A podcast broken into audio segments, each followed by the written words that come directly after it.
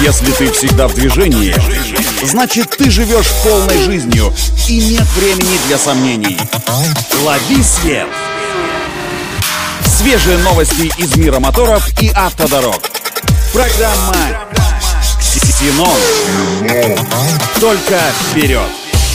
Это автоновости для тех, кто всегда в движении. С вами Александр Барский. Стартуем. В России появился стартап Кама, который будет выпускать электромобиль с простым, но понятным названием Кама.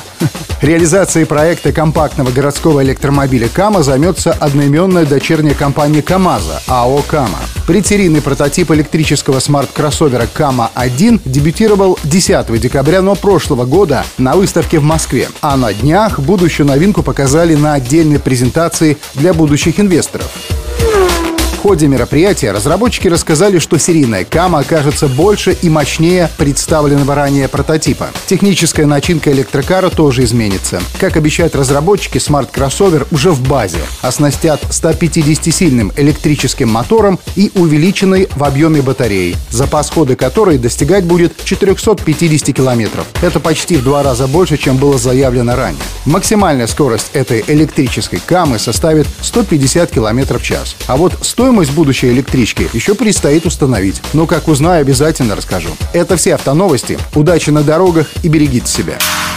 Программа «Ксеном». Только вперед!